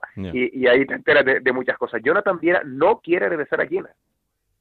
Eso lo tengo yo claro eh, y lo puedo contar además. Y además es normal, ojo, ya lleva pues un poquito más de un año y él quiere quiere quedarse aquí y qué mejor que la Unión Deportiva de Las Palmas. Si eso le suma a Raúl, que está ofreciendo un gran rendimiento y que el chico, pues, pues oye, cuanto más goles llegan y más asistencia, más victorias, más contento está, pues Las Palmas va a hacer lo indecible por quedarse con Jonathan Viera. Bueno. Pues queda tiempo todavía para ver qué pasa. Será uno de los grandes culebrones del mercado, seguro, pero lo que está claro es que Las Palmas tiene que aprovecharlo de momento todo lo que pueda, porque es un pedazo de jugador. Lo siguiente para la Unión Deportiva Las Palmas será visitar la Romareda para enfrentarse al Zaragoza y después recibir al Alcorcón. A ver si vuelve a levantar el vuelo eh, este equipo del de Pepe Mel, que está jugando muy bien y que, bueno, ahora ha entrado en una pequeña, un pequeño bache. Vamos a ver cuánto le dura. Gracias, Jorge. Un abrazo. Un abrazo, Raúl. Bueno, pues de ese fin a la racha de la Unión Deportiva Las Palmas, eh, que bueno, que también se veía, se veía truncada la semana pasada, pero que ha iniciado esta racha negativa con dos derrotas consecutivas, a un equipo que es el que va inmediatamente por debajo, que es el Sporting de Gijón, que es todo lo contrario, lleva una racha buena porque son dos eh, victorias consecutivas y además la de este fin de semana ha sido la más abultada, ganándole 4-0 al Zaragoza en el Molinón. Onda cero en Gijón, Juan Gancedo, ¿qué tal? Muy buenas. Hola Raúl, ¿qué tal? ¿Cómo estamos? ¿Qué ha cambiado en el equipo para llevar estas dos victorias seguidas? Pues no sabría qué decirte. Un poco de suerte, un poco de pensar en, que lo pueden conseguir. No sé, un poco de magia de Manu García, mucha magia de Manu García en el último partido. Hmm. Eh, sí es verdad que el equipo venía de muy mala inicio de temporada, que se había ganado en Elche, pero ya te había comentado que tampoco era que hubiera sido nada del otro mundo que se ganó como otras veces se perdió, pero la verdad es que hay que reconocer que el domingo fue un auténtico partidazo frente al Zaragoza. Fue un partido, yo creo que incluso mejor que aquel frente a la Almería cuando iban ganando 4-1 al descanso. Aquel se rompió por dos acciones a balón parado, pero este ha sido un no parar de buen fútbol ofensivo, siempre, eso sí, abanderado por Manu García, que es un jugador fuera de categoría, es un espectáculo, el chaval que solo tiene 21 años y que desquició a todo el Zaragoza en apenas media hora. Se inventó el 1-0 regateando a 5, dio el 2-0, echó a Gripo con la segunda amarilla porque ya no sabía cómo pararle. Fue un espectáculo, claro. Eh, es la duda que él entrar al sportingismo. Si esto es que solo se puede conseguir con Manu o hay algo más. De momento ha, eh, José Alberto ha racionalizado un poco más el equipo, ha colocado dos pivotes defensivos, pero dando mucha libertad a los extremos, que ahora sí son puros extremos, con Misma Cerro y Héctor García, que está además en plan goleador, con Manu García de enganche y arriba el serbio, que sigue sin marcar, pero bueno, por lo menos trabaja. Así que ha hecho un equipo un poco más fiable y de momento la cosa va bien. Dos victorias seguidas, fíjate cómo cambia la cosa por aquí, por Gijón. Claro que sí. Bueno, vamos a escuchar un extracto de la entrevista que mantenía José Ramón de la Morena en el Transistor con el míster del Sporting, con José Alberto. Oye, ¿qué, has cambiado? Porque estáis ahí con, con, 17 puntos, que tal como está esto, estás a dos puntos del rayo para meterte en, en los playoffs por el ascenso otra vez. Bueno, eh, no hemos cambiado mucho, lo que han cambiado son, son los resultados. Nuestro trabajo siempre, siempre es el mismo, independientemente de, los resultados. Eh, al final nuestro trabajo es eh, permanentemente analizar, ajustar y, trabajar para, ir encontrando situaciones para mejorar el equipo, para ser más competitivos y al final para ser más eficaces. Ya sabéis, conocéis la segunda división, es una, una división que que penaliza mucho los dos áreas y, lógicamente pues cuando no aciertas y en tu área eres débil es complicado sacar eh, partidos. Eso pues ha cambiado, ha mejorado y ahora hace que, que los resultados hayan, hayan mejorado. Bueno, él mismo lo decía, Juan, que mm, realmente tampoco ha cambiado nada, que lo que ha cambiado es un poco los resultados, pero mm, eh, es verdad que lo de Manu García empieza a ser estratosférico, es un jugador que, mm, que, está muy por encima de la categoría, pero también es un jugador muy joven, ¿no? Yo creo que hay que, hay que darle ese punto de, de calma, de seguir con ese crecimiento personal que tiene el chaval después de eh, una época de formación en el Manchester City y de la llegada al Sporting como el fichaje más caro de la historia del club, eh, y con lo que eso también le, le supone a él personalmente, ¿no? Sí, pero hay que, hay que decir también que se está comprobando que la evolución es constante, constante y meteórica. Hmm. Es verdad que al principio le costó algo más, yo creo que porque José Alberto se empeñaba en retrasarle mucho, le preguntábamos en sala de prensa muchas veces que por qué no lo situaba más cerca del área, él decía que lo conocía desde cadetes y que era la posición donde había jugado siempre, pero es que es un jugador tan diferente en la categoría que como lo sacrifiques en otra misión que no sea crear fútbol, eh, lo puedes perder y ha sido ponerlo ahí en el enganche arriba, jugando de 10, que, es, que es meteórica su evolución, es una cosa espectacular.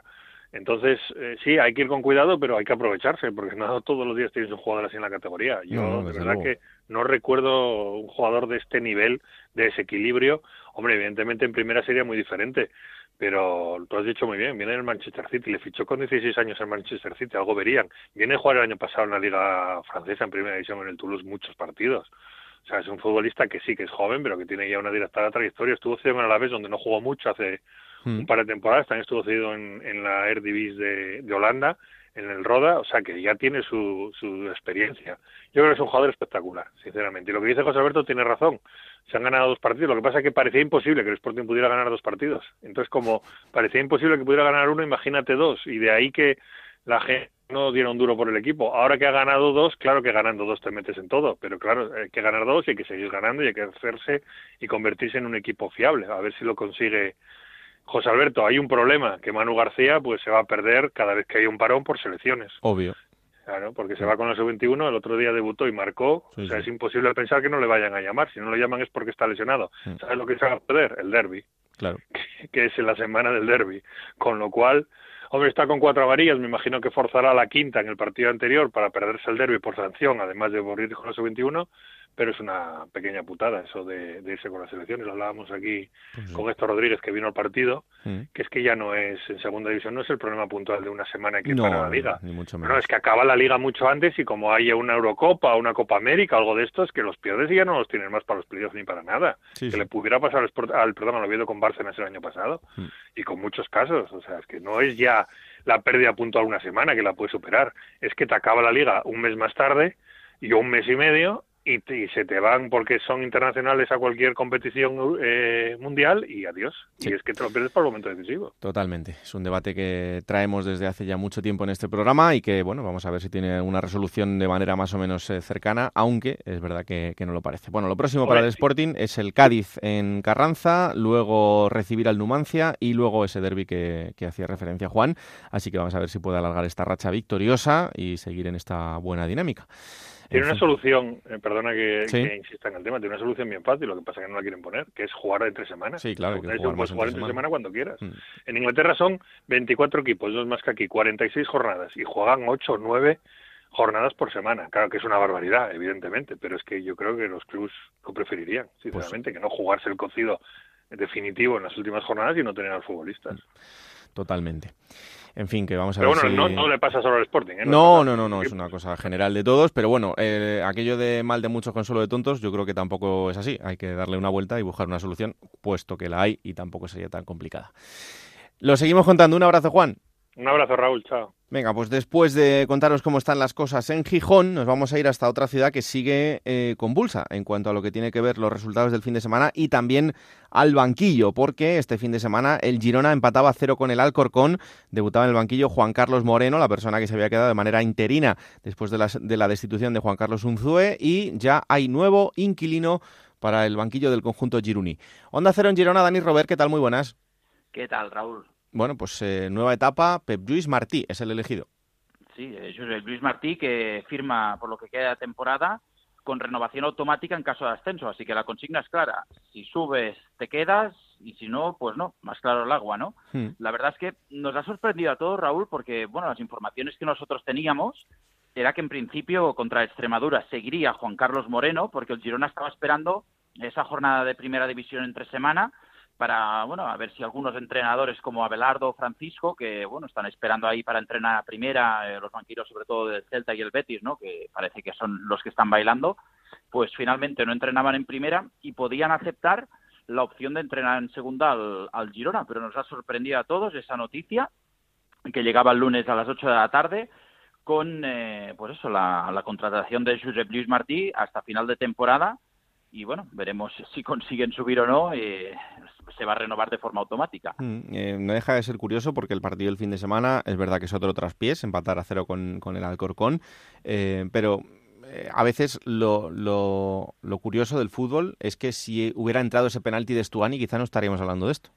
Sí, yo creo que es la dinámica, ¿no? Al final se buscó a Juan Carlos Moreno, que bueno, eh, conoce la casa, eh, es un entrenador con mucha actitud, eh, por mucho que no hubiera entrenado nunca en segunda. Y la verdad es que se notó, ¿eh? porque sí que el juego fue mucho más directo, el equipo presionaba arriba, no intentaban tocar tanto el balón, buscar el juego directo con Estuani arriba. Pero bueno, la verdad es que no salieron las cosas y, aquello que cuando la dinámica es negativa y pisas, eh, hablando con perdón, ya no te sale nada, ¿no? Y fíjate, Stuani, comentaba Mr. Chip, tiene el récord de penaltis seguidos marcando en la historia de la liga. Falló, yo casi casi diría que, bueno, no sé si el más importante, pero uno de, de los más importantes, ¿no? Teniendo en cuenta cómo está el Girona ahora mismo. Así que si llega a entrar ese balón en vez de ir al palo, seguramente estaríamos hablando de que, bueno, Juan Carlos Moreno tiene una nueva oportunidad, quizá va a seguir, pero yo creo que este palo eh, precipitó pues la, contratación de Martí, está claro. Es verdad que ahora Martí tiene bastante trabajo por delante porque Dani, la situación del equipo evidentemente no es ni, ni de lejos lo que se pensaba a estas alturas de la temporada. Sí, no, por supuesto, eh, ves al Girona con la plantilla que tiene, en la posición que está, sí que es verdad que en cuanto a puntos, bueno, tampoco está tan lejos, ¿no? El playoff e incluso la segunda plaza de, del ascenso directo, pero el problema es eso, la dinámica, ¿no? Porque jugadores hay. Eh, mira, por ejemplo, este sábado Mm, me vas a explicar qué equipo de segunda división se puede permitir tener en el banquillo a Mafeo, por ejemplo, o a Gallar. Yo creo que casi casi diría que ninguno, ¿no? Eh, por jugadores de nivel. Hmm. Así que, bueno, los jugadores los tiene. Veremos si, si consigue enderezar la, la situación, porque, bueno, de momento complicado lo tiene, ¿no? Jugadores tiene, pero la misión evidentemente es muy complicada porque además con el contrato que ha firmado ya queda claro que el objetivo es subir sí o sí. No se vale ni bueno buena temporada ni nada. Hay que subir con ese presupuesto como sea. Pues sí, la verdad es que el presupuesto más alto de la categoría no merece otra cosa. Pero en fin, eh, lo siguiente para el Girona será visitar al Almendralejo para medirse a la Extremadura, después recibir al Tenerife y después viajar a Ponferrada. Esto es lo que tiene en las tres siguientes semanas el conjunto gironí. Bueno, pues vamos a ver, vamos a desearle toda la suerte del mundo a Martí y a ver si es capaz de remontar el vuelo este equipo que es un auténtico equipazo, pero que de momento se está encontrando con ese muro de la segunda en el que no, no está siendo capaz de encontrar el ritmo para, para sumar y para ganar partidos. Lo seguimos contando. Gracias, Dani. Un abrazo. Un abrazo, Raúl. Bueno, pues vamos a buscar al protagonista de la jornada y eh, este fin de semana hemos elegido Málaga. Hemos elegido Málaga porque la verdad es que el equipo lo merece. Este fin de semana volvían a ganar en eh, un partido súper complicado frente al Oviedo en la Rosaleda en el que ganaban 2-1 y creo que Isabel Sánchez está muy bien acompañada. Hola Isa, ¿qué tal? Muy buenas. ¿Qué tal Raúl? Muy buenas. Ya era hora de que me llamarais para una buena noticia. Hombre, claro que sí. a ver, cuéntame, ¿con quién estás? Si digo Antonio Cortés Heredia, me diréis que puede ser cualquier chico de esta Málaga, mm. pero también te podría decir que es uno de los protagonistas y que viene siendo uno de los ídolos de esta afición de la Rosaleda. Es de aquí, de la cantera, malagueño, de un barrio muy conocido de aquí, se formó en el 26 de febrero, es del barrio de La Palmilla y aquí se ha convertido, si te digo Antoñín, me vas a decir Antoñín, cómo te quiero, que es lo que le cantaba la Rosaleda el pasado sábado. Ya os está escuchando, ya está aquí en Juego de Plata, Antonio Cortés Heredia, Antoñín, el nuevo delantero del Málaga. Vamos a hablar muy mucho de él, me da ¿eh, Raúl? Yo creo que sí, esa sonrisa que no se le quita de la cara en estas últimas semanas y que este fin de semana, pues desde luego que la volví a tener. Hola Antoñín, ¿qué tal? Muy buenas. Hola, muy buenas, ¿qué tal? Pues encantados de recibirte aquí en, Juego de Plata, de conocerte lo primero y estoy seguro de que va a ser la primera de muchas porque la verdad es que, bueno, pues eh, te lo habrán dicho mucho en esta semana, si no es regalarte los oídos, pero tienes una pinta increíble, o sea que eh, creo que va a ser la, primera entrevista de muchas. ¿Cómo estás? Muy bien, muy bien, la verdad que muy bien, muy contento. ¿Están siendo días muy abrumadores para ti? Bueno, es normal, ¿no? Eh, cuando hace un buen partido aquí en tu casa con la afición, pues es normal que al final recibas mensajes de apoyo, ¿no? Pero mm. la verdad que muy contento y muy bien. ¿Te lo imaginabas todo así? Cuando tú pensabas ahí de niño en tu habitación que ibas a llegar a esto de, ser futbolista profesional, ¿te imaginabas que, que, sería todo como está siendo? La verdad es que no, ¿no? De pequeño todo parece un sueño y al final pues parece que lo estoy cumpliendo. Em, claro, es que eh, cuando tú vas dando pasos y cuando vas viendo que, se acerca todo esto, em, yo imagino que, habrá muchos nervios, ¿no? Sí, sí, la verdad es que ni me lo creo, ¿no? Hasta el día de hoy ni me lo creo. ese primer día, esa jornada 8 en ese, en ese Málaga Sporting, eh, ¿cómo es ese momento en el que llega Víctor y te dice, eh, Antoñín, que vas para adentro? Pues nada, ¿no? Yo estaba calentando en la banda y nada, me dice el mister, mira que en tres minutos tiene que salir al campo. ¿No? Y entonces ahí es cuando empezaron los nervios un poco, ¿no? Mm. Y nada, la verdad que me cogió y me dijo, hostia, tú, Antoñín, como sabes, cómo entrena, cómo hace desde pequeño y nada, salir al campo y a disfrutarlo primero. Y encima en casa, que, claro. Sí, sí, con la afición, con mi gente que me quiere, pues imagínate, ¿no? Mm. ¿Tienes tú muchas manías sobre de estos jugadores que, no se fijan mucho en, en, cositas, en detalles antes de entrar al campo? No, no, la verdad que no tengo muchas manías. Lo único que hago es es rezarle a Dios, ¿no? Antes de cada partido por, por, dar, darle gracias por la oportunidad, ¿no? Que me mm. da. Y ese día ya sales, eh, primeros minutos a lo mejor un poco así más descolocado, pero luego ya te centras rápido, ¿no? Sí, claro, a lo primero un poco más nervioso, ¿no? Mm. Pero bueno, ya poco a poco te vas sentando en el partido concentrado y, y los de afuera no te das ni cuenta, la verdad. No, en la segunda división, además, eh, no te da tiempo a descentrarte mucho, porque aquí esto va a otra velocidad. Sí, sí, no, totalmente. no, y encima por tu posición, porque claro, siendo delantero, ya irás conociendo, ¿no? A, los defensas, pero ya te irán conociendo ellos también a ti, porque me han dicho que tú dentro del campo tienes carácter. Sí, sí, sí, no, yo de pequeño he tenido muchísimo carácter y no lo, no lo cambio. Pero es bueno, ¿no? Para el delantero también. Sí, sí, sí, es bueno, claro. Claro. No, y eh, imagino que eso sí que lo notas, ¿no? El, paso de, jugar en, el filial, de jugar en el malagueño en el 26 de febrero, que decía también eh, eh, Isa, luego hablamos de tu paso por Alemania, pero cuando llegas al, fútbol de élite ya en el que estás ahora, imagino que, que sí ves ese cambio de, de lo que tienes enfrente. Sí, sí, claro, pues claro, la verdad que es muy diferente, ¿no? El ritmo es muy, muy diferente, ¿no? Pero mm. bueno, hay que adaptarse poco a poco, ponerse a punto a punto y ya está, y a seguir. Claro que sí. Em, llega ese Málaga-Cádiz, eh, hay marcas, aunque el equipo pierde, pero no sé si ese gol se vio ahí un poco de que dijiste, joder, yo, yo quería que ganase el equipo y al final el primero se me va a quedar un poco ensombrecido.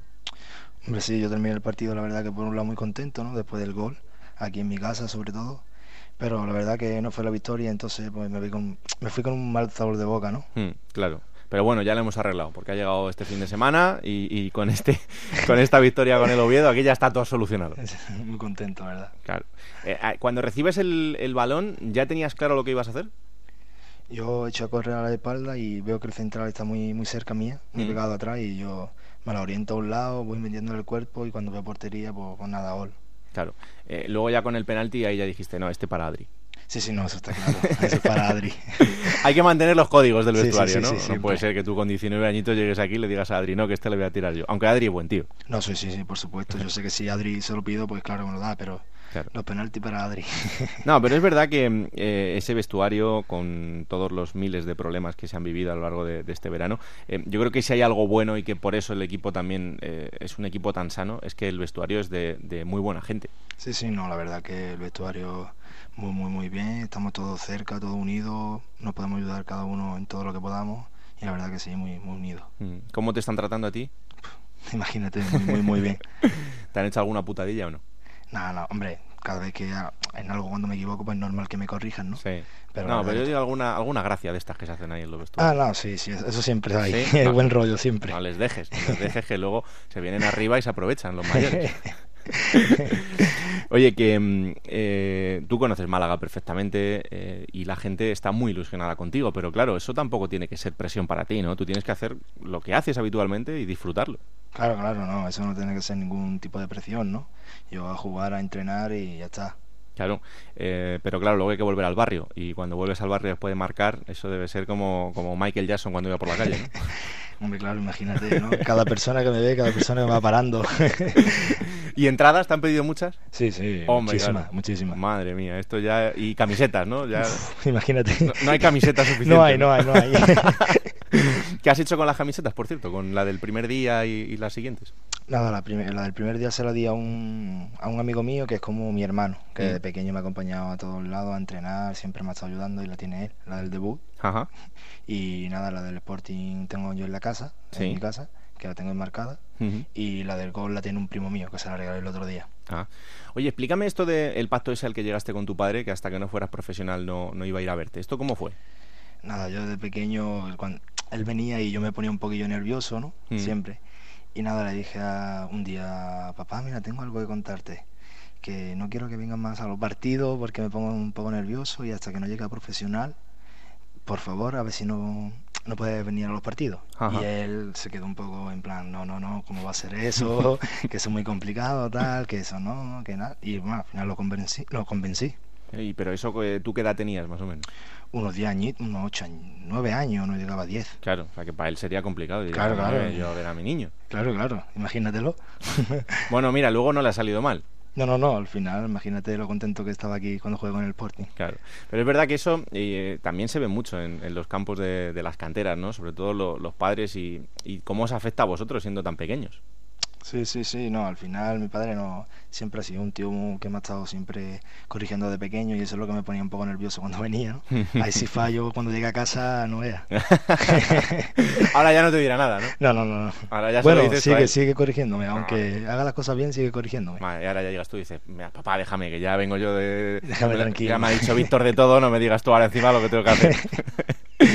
Oye, ¿cómo es tu barrio? ¿Cómo es la Palmilla? Porque todo el mundo, eh, fíjate, eh, hay mucha gente fuera de, fuera de Málaga en general que habla de una manera despectiva del, del jugador de barrio, ¿no? Eh, y es algo que yo creo que se ha perdido en el fútbol y que es muy necesario. Y verte a ti, eh, yo creo que supone también un soplo de aire fresco para, para ese otro fútbol que ya no se ve. Ahora estamos tecnificando tanto todo que esa chispa, esa picardía, eh, pues a lo mejor la hemos perdido. Bueno, no sé, no, el barrio como, como la verdad que no es como dicen, Hmm. porque hay muchas expectativas de- del barrio. El barrio es un barrio humilde, ¿no? Yo me he criado en un barrio humilde, con casas humildes, ¿no? Hmm. Y trabajando allí en el 26, que se trabaja muy, muy, muy bien, de hecho.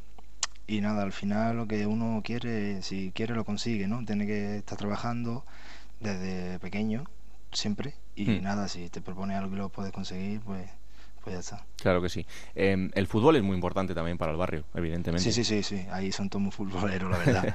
No, pero también por lo que supone, ¿no? Para los chavales el tener eh, una vía en la que hacer deporte y, y estar eh, buscando un objetivo en la vida. Claro, claro, sí que al final el 26 trabaja muy bien, porque a los niños pequeños de, de- que están en la calle y eso, Hmm. en vez de que están en la calle, pues lo meten ahí, le dan sus botas, su, su ropa, ¿no? Y le dicen, mira, aquí tiene que estar deporte, los estudios y para adelante. Claro que sí. Em, con 16 años te llega la oportunidad y te vas al Salque 04. Em, no sé cómo fue aquello cuando, cuando te llega tu representante y te lo cuenta. Eh, lo, lo dudaste mucho? ¿no? ¿Cómo fue aquella decisión? La verdad que fue una decisión que tuvimos que pensar, ¿no? Pero un poco porque al final, como sabemos, el Salque es un equipo a nivel nacional, a nivel mundial, ¿no? Hmm. Y nada, a mí me vino mi repre diciéndome que teníamos esa opción del Schalke 04 y, y nada, dijimos, mira, vamos a intentarlo porque yo quiero ser futbolista y yo voy a ir donde tenga que ir. Si tenemos que ir al ten- vamos para adelante. Hmm. Luego sí que es verdad que no me adapté, ¿no? El tema del idioma, bueno, mil temas, ¿no? Pero Claro. bueno, por lo menos no me quedé sin intentarlo. Eh, era complicado, ¿no? Por lo que supuso pues, el salir de casa, verte en otro ambiente y, y a lo mejor no encontrar tu momento. Sí, sí, era la verdad que ha sido bastante complicado por el tema de, del idioma sobre todo, ¿no? Hmm. Allí nadie había español, el entrenador no, no podía hablar conmigo bien, pff, Claro. mil cosas y al final pues no, no aguanté. A veces pensamos que dar un paso atrás significa perder un poco la batalla, pero también es un, un acto de valentía, ¿no? Por tu parte, el, el volver a Málaga y el volver no al Málaga, sino al 26 de febrero. Claro, yo al final se lo digo a mi repre, mira, yo voy para el 26, vuelvo a jugar ahí, vamos, vamos a ir para adelante y ya verá cómo me va a llegar otra oportunidad y esa es la que no tenemos que la que no tenemos que desaprovechar. Mm, Y llegó. Y llegó. y fíjate ahora, o sea que mal del todo no ha salido el, No, no, no. el tema. Oye, y ahora eh, cuando te empiezan a hablar de, nada, tú aquí vas a durar poco, no, tú aquí no sé qué, tú eh, imagino que dentro de un mundo idílico querrías estar muchos años en el Málaga, claro. No sé si yo, yo lo tengo clarísimo que el Málaga es el club de mis sueños, el que siempre he soñado Mm. y el que quiero estar toda mi vida, Mm. la verdad. Pero esto que ahora lo vemos tan claro y que además eh, desde fuera nosotros decimos, joder, que Antoñín tiene nivel para el equipo.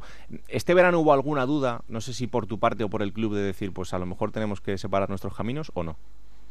Eh, bueno, sí, la verdad que en pretemporada tuvimos unas dudas. Por, eh, yo he estado en el Málaga dos años sin jugar, la verdad. El año pasado jugué entre filial y juvenil, o sea que no ha sido fácil. ¿eh? Hmm. Yo estaba jugando en el juvenil, en el, perdón, en el filial y jugué unos partidos, luego no jugaba, me bajaron al juvenil.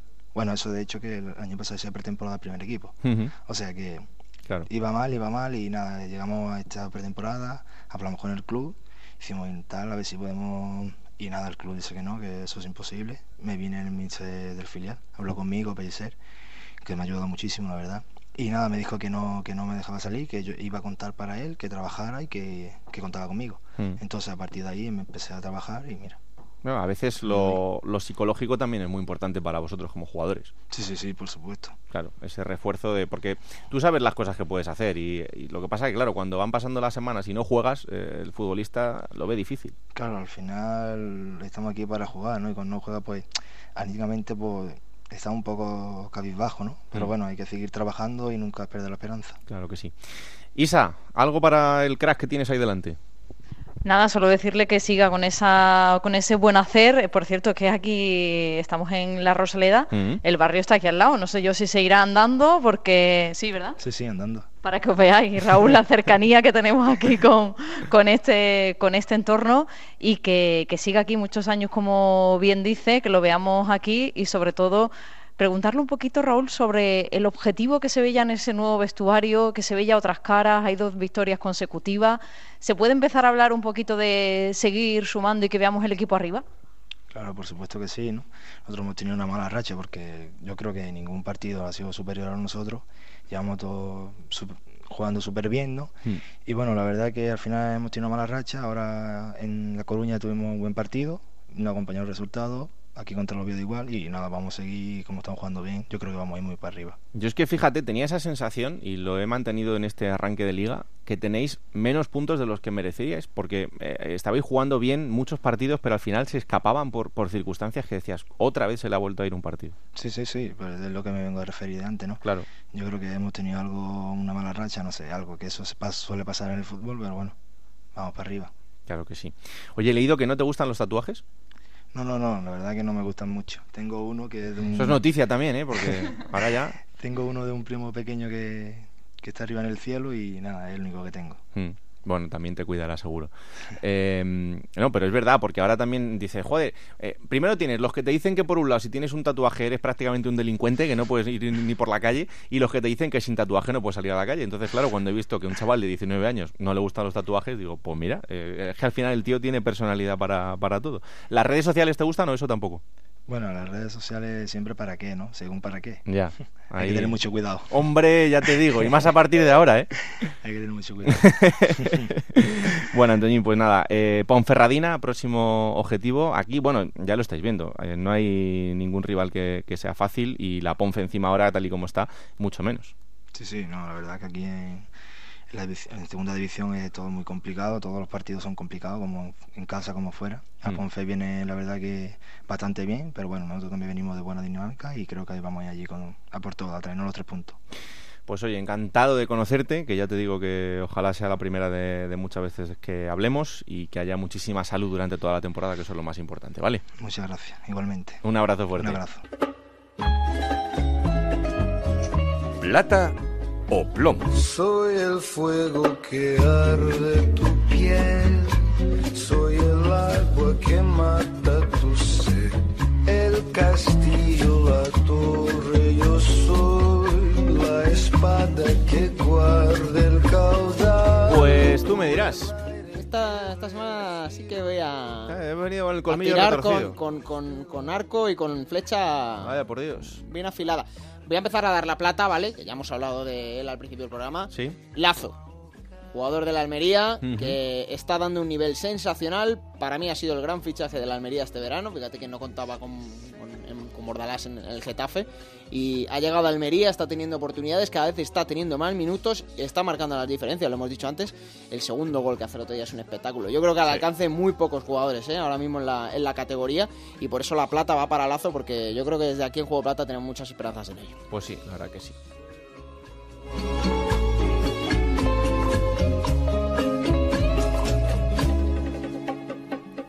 ¿Y el plomo? Ay, qué intriguita has dado. Claro. Oye, ¿Has dicho esto- que venías hoy con ganas de darle un poquito más? Pues venga. Oye, esto está muy bien para enganchar ahí a la gente. Mira, vamos a quedarnos en el mismo partido, en ese Almería-Extremadura. El plomo se lo voy a dar a Casto.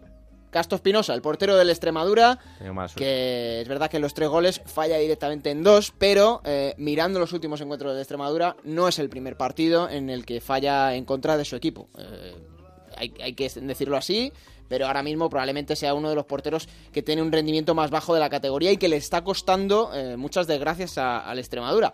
No sé si puede tomar alguna decisión con esto Mosquera, el otro día apoyó a su portero, pero es verdad que Casto no está teniendo un buen nivel, está teniendo un rendimiento deficiente y por eso le damos el plomo. Les ha salvado muchas veces, ¿eh? hay que decirlo, pero Sí. ahora no. Ahora lleva tres partidos en concreto que le está costando goles al Extremadura.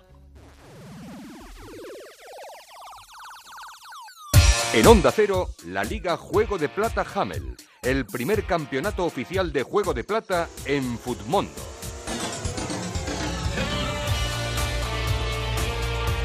Una semana más lamentable, Pero no entiendo por qué en Barba me ha hecho un cero Pero has este hecho fin cambios. de semana. Has hecho cambios. No, Entonces, ya, ya lo sé. si Mundo te lo pone muy fácil. Ya lo sé, sí es súper fácil. Si te metes en la aplicación, lo cambias y, y pones otro 11, claro, sí, sí. La teoría es muy bonita, pero mi vida muy Yo complicada. tengo la aplicación en el móvil y me va fantásticamente. Así que no me cuentes tu vida. Mira, yo he A hecho- ver qué han hecho los oyentes, que es lo que me No, no, interesa. yo he hecho 64 Ah, puntos. es mi 64, mejor jornada, así que hay que decirlo. Doblete de Hugo Fraile, me ha marcado Yoda. No, claro, es que... Claro, es que eh, tengo a jugadores que me han hecho goles. Pero el que ha ganado esta jornada ha sido el usuario Jesús Sánchez López, con 86 puntos. Ha hecho 20 puntos más que yo, tampoco, bueno, tiene su mérito, pero... Un poquito, 20 Un po- puntos son unos un cuantos. poquito. 911 son los que tienen Juan Antonio Burgos, que es el líder, sigue inamovible en la primera posición en esta liga Juego de Plata de Futmundo. Y le sigue Bryce Pino con 859. Bryce Pino que es un fijo en, Sí, en la nuestra verdad es que sí, es un clasificación. fenómeno. Y en el 11 ideal Raúl de Futmundo en esta liga con los amigos de Hummel, el futbolista que más puntuación ha tenido ha sido Lazo. Sorpresa, 19 puntazos el jugador de la Almería con esos dos goles, que empata con Aitor García, que también hizo goles en el Sporting de Gijón, pero el jugador estrella, Lazo. Venga, seguir jugando, que es lo que hay que hacer. ¿Quién te ha dicho que no puedes jugar a ser entrenador de la Liga 1-2-3? Con Juego de Plata, Futmundo y Hamel tienes la oportunidad.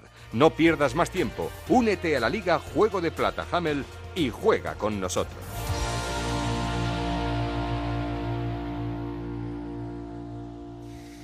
Bueno, la semana pasada os poníamos las pistas del jugador oculto que estábamos buscando y es momento de resolverlo, Alberto. No era muy difícil, ¿no? Yo creo que la pista definitoria es ha jugado en Alemania. Sí. Pues eso no deja muchas opciones más que Shingi Kagawa, el futbolista del Real Zaragoza, que lo decía Ana, también Rafa, pasado cositas ahora, ¿eh? Pero eh, era el jugador oculto la semana pasada y yo creo que más fácil que el que, que viene ahora, ¿eh? ¿Sí? ¿Tú Sí, crees? Yo creo que sí. Bueno, no sé. A ver eh, las pistas que nos da Gonzalo Palafox para presentaros al jugador oculto de esta semana. El jugador oculto. Siempre ha reconocido ser un admirador de Paco Gémez. Manu Carrasco le ha hecho una canción. Ha jugado en Primera División y le ha llegado a marcar dos goles al Real Madrid, uno en el Bernabéu y otro en Vallecas. Es internacional absoluto con España. Ha jugado con Juan Carlos Valerón. Vive su tercera etapa en su club actual. Cumplió 30 años el pasado 21 de octubre. Ha marcado un gol de falta esta última jornada. Y la afición de su equipo le pide cada día que no se vuelva a China. Bueno, A ver, esa última mm, es una pista importante, pero mm, no es fácil. ¿eh? me sorprende la camaradería que tiene Palafox con Manu Carrasco. Es Manuel Carrasco de toda la vida de Dios. Ah, pero bueno, ah. Manu Carrasco, pues no sé, Gonzalo le, le llamará así. A ver qué le vamos a hacer. Bueno, no sé, que tenéis toda la semana para eh, adivinar quién es el jugador oculto. Y ya sabéis, el martes que viene, pues eh, lo resolvemos y os decimos a ver eh, el jugador que estábamos buscando con estas pistas que os ha dado Gonzalo. Lo siguiente es coger esa máquina del tiempo que pilota Pablo Llanos para traer los mejores momentos de los equipos eh, en la categoría. Vamos a ver a quién ha elegido esta semana Pablo.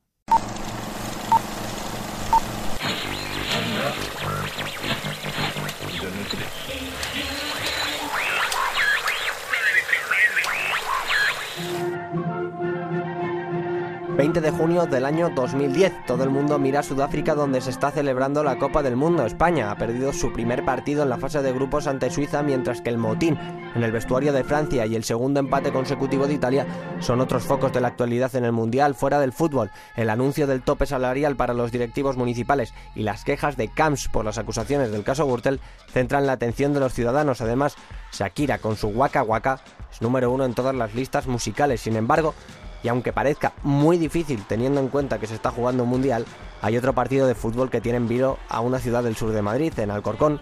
Todos los ojos miran al Estadio Municipal de Santo Domingo. Allí la agrupación deportiva Alcorcón se juega la oportunidad de alcanzar el fútbol profesional por primera vez. El conjunto alfarero ha logrado una gesta histórica esta temporada. Eliminaron al Madrid en los 16avos de final de la Copa del Rey después de ganarles 4-0 en Santo Domingo y quiere una segunda. El equipo está ante una oportunidad única después de haber perdido la primera ante el Granada, enfrente del Ontinyent, ante el que empataron a uno en la ida. Anquela sacaba a Juanma, Bermúdez, Borja Gómez, Íñigo López, Nagore, Beja, Rubén Sanz, Sergio Mora, Alberdi, David Sanz y Borja. El Ontinyent contaba con dos futbolistas que acabarían siendo alfareros después, Montañés y Johnny Ñíguez. El partido empezaba y en contra de las expectativas de los amarillos. Intentaba jugar largo para Davisa, también despeja ahí como si fuera un frontón Saavedra. Ojo a ese balón de Íñigo López, ojo a ese el remate, puede marcar al Alcorcón, no me lo puedo creer. Marca Don Teniente, el 0 a 1, el error de Íñigo López en la cesión para Juanma. Ojo a este gol que puede ser importante. Diez minutos después del primer tanto, Pase atrás a Alex, ojo, zona de primer palo, el remate, va a marcar el Onteniente. Marca el 0-2 el Onteniente, ahora sí que se le va a poner complicado al Alcorcón y de qué manera este resultado es dificilísimo de remontar la alegría de los aficionados del equipo valenciano. Hasta David Rangel ha saltado, ha abandonado su portería para celebrar el tanto en un saque de esquina fabuloso, eh, ejecutado de manera Sí. excepcional al primer palo, peinando y llegando al segundo. Bueno, Manu, cuéntanos, porque Pues esto comienza a calentar. Cascón, y Ernesto directamente. llegaba el descanso y los alfareros solo podían remontar el partido para pasar. Anquela metía a Vara y Ernesto por Alberdi y Bermúdez y tres minutos después a Cascón. Era el minuto 63 cuando... Ahora va el remate, ojo, ahora sí, marca el Alcorcón, marca Íñigo López, ojo, que acorta distancias en el 63. El Alcorcón, esto es lo que estábamos viendo, vamos a ver si la gente se mete en el partido de una vez por todas. El córner. Una bronca al público con aspavientos, levantando los brazos, porque eso puede hacerle mucho daño al Alcorcón en un momento como este del partido. 12 minutos después, Cascón le daba la razón a Anquela. Jugador del centro campo, cuidado. Ojo a ese balón, ojo a ese balón para Cascón, puede hacer Cascón. Ojo a ese balón, puede marcar Cascón. puede.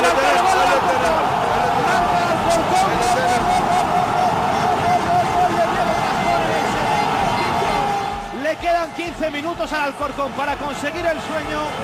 2-2 el gol de Diego Cascón. En el minuto 84 los alfareros se vieron con una oportunidad única. El centro es bueno, ojo, el remate, Pe- penalti, penalti, penalti, penalti, ha sido clarísimo el penalti. Ha sido clarísimo el penalti. Lo hemos visto clarísimo ahora la tarjeta amarilla. Eso sí que ya no he visto para quién es. Eh, y allá va Sergio Mora lanzamiento. Sergio Mora al disparo. Ha parado. Ha parado el lanzamiento Rangel. Y cuando apenas quedaba un minuto de descuento, Paro de Borja se marchó rozando Sergio Mora. No quita nada el colegiado. Ese balón es bueno para Ernesto. Ponla Ernesto y pon la buena. Pon la buena. Pon la buena. Ya va el golpeo de Ernesto. El centro es bueno. El remate.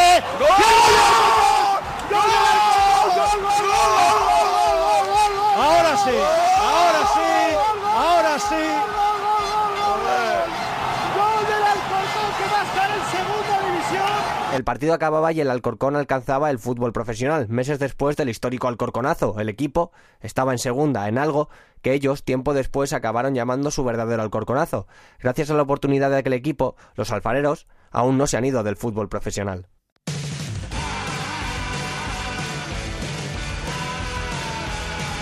Próxima jornada, Alberto, será la decimocuarta. Y que va a tener doble partido el viernes. Ya sabes que es el día de todos los santos. Fiesta. Hay un partido a las 12 del mediodía en Los Pajaritos. Numancia Albacete. A las 4 de la tarde, Cádiz Sporting de Gijón. A las 6 y media, Ponferradina Málaga. Y a las 9 de la noche en el Carlos Tartiere, Oviedo Almería. Para el sábado a las 4 de la tarde, fue Labrada Deportivo de La Coruña. A las 6, Alcorcón Racing de Santander. A las 8, Tenerife Huesca. El domingo para las 12 del mediodía Extremadura Girona, a las 4 de la tarde Lugo Rayo Vallecano, para las 6 y media en la Romareda queda el Zaragoza Unión Deportiva Las Palmas, cerrará la jornada en el Martínez Valero a las 8 de la tarde Elche Mirandés. Bueno, no te puedes quejar, yo creo que ya está bastante completo el asunto, ¿eh? Sí, hemos tenido todo. Y ha estado muy bien, muy bien Antoñín. Sí, sí, sí. Muy bien. La verdad es que sí. Habla igual de bien que juega al fútbol. Y yo creo que será la primera entrevista de muchas, porque la verdad es que el chaval pinta, pinta muy bien. Así que a ver si lo cuidan y él mismo va por el buen camino, pero de momento la verdad que mm, el chaval está dando un gran rendimiento a este Málaga y es una de las mejores noticias.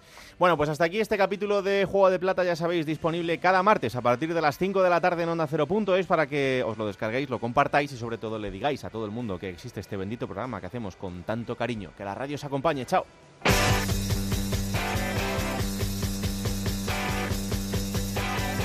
Raúl Granado, Alberto Fernández, Ana Rodríguez.